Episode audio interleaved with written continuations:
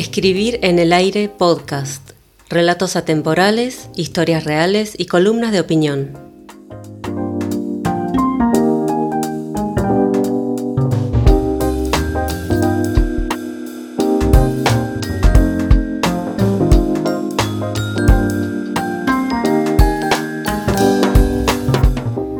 Guía de buenas prácticas para ser jefa, no líder. Punto número 1. ¿Cómo fomentar un buen ambiente laboral? 1.1. Si durante el almuerzo una colega relata una historia sobre un hombre que quiso entrar a su departamento, rematar el final con un chiste como, mirá si te hubiese violado, y reírte a continuación, aunque el resto de los empleados no lo haga y se te queden mirando fijo. 1.2.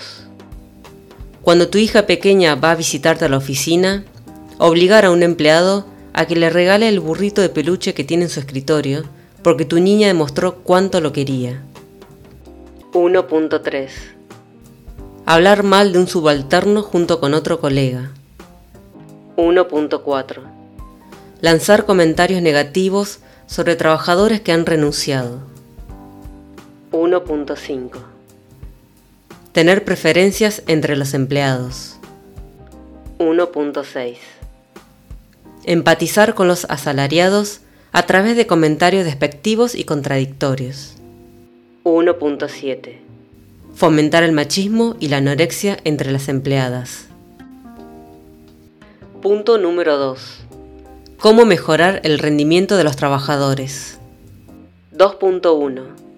Favorecer al que peor trabaja y castigar al que mejor se desempeña. 2.2. Obligar a los empleados a respetar el horario de entrada y salida, pero no ser el principal ejemplo de ello. 2.3. Durante las reuniones semanales, mostrar videos que pretenden ser motivacionales, pero que a nadie le importa. 2.4. Introducirse en la vida de los empleados durante sus días de descanso, enviando mensajes al teléfono móvil y llamando a cualquier hora.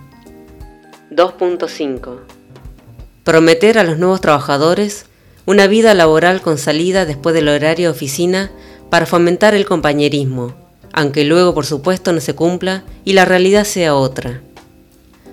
2.6. Sospechar siempre de que los empleados no trabajan cuando lo hacen desde sus casas e insistir en implementar mecanismos de auditoría que invadan la privacidad del usuario durante toda la jornada laboral.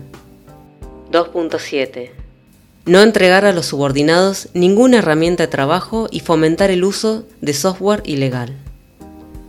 Punto número 3. Ser un buen nexo entre tus empleados y los dueños de la empresa. 3.1. Durante la celebración de fin de año, hablar con el dueño sobre los empleados y su desempeño laboral, pero no usar sus nombres reales, sino apodos tomando alguna característica física destacable, como el negrito ese o la gorda que está sentada allá. Y si otro empleado escucha la conversación, mejor. 3.2. Adular constantemente a los dueños y mostrarse servil prometiendo fechas de entrega de trabajos imposibles de cumplir. Total, los que trabajan son el resto. Punto número 4. ¿De qué manera transmitir una imagen exitosa? 4.1 Tener pintadas las uñas de cualquier color excepto rojo, porque es de putas. 4.2. Tener más de 40 años y presumir, con orgullo, cómo seducir al patobica de la puerta de una discoteca para entrar gratis, demostrando que todavía tenés encanto y físico apetecible. 4.3. Creerse la dueña de la empresa, aunque en el fondo sabes que sos una empleada más, totalmente reemplazable. 4.4. Quejarse de los hijos y comentar que no los soportás más. 4.5. Hacer catarsis sobre tu vida patética en las reuniones semanales, aunque a nadie le interese. 4.6.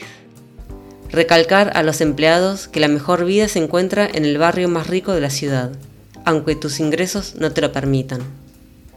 Punto número 5 Cómo fomentar la discriminación positiva en tus subordinados. 5.1. Si vos y tu pareja son de otra nacionalidad, tirar comentarios como mi hija está en Argentina y al mismo tiempo poner cara de asco y resignación.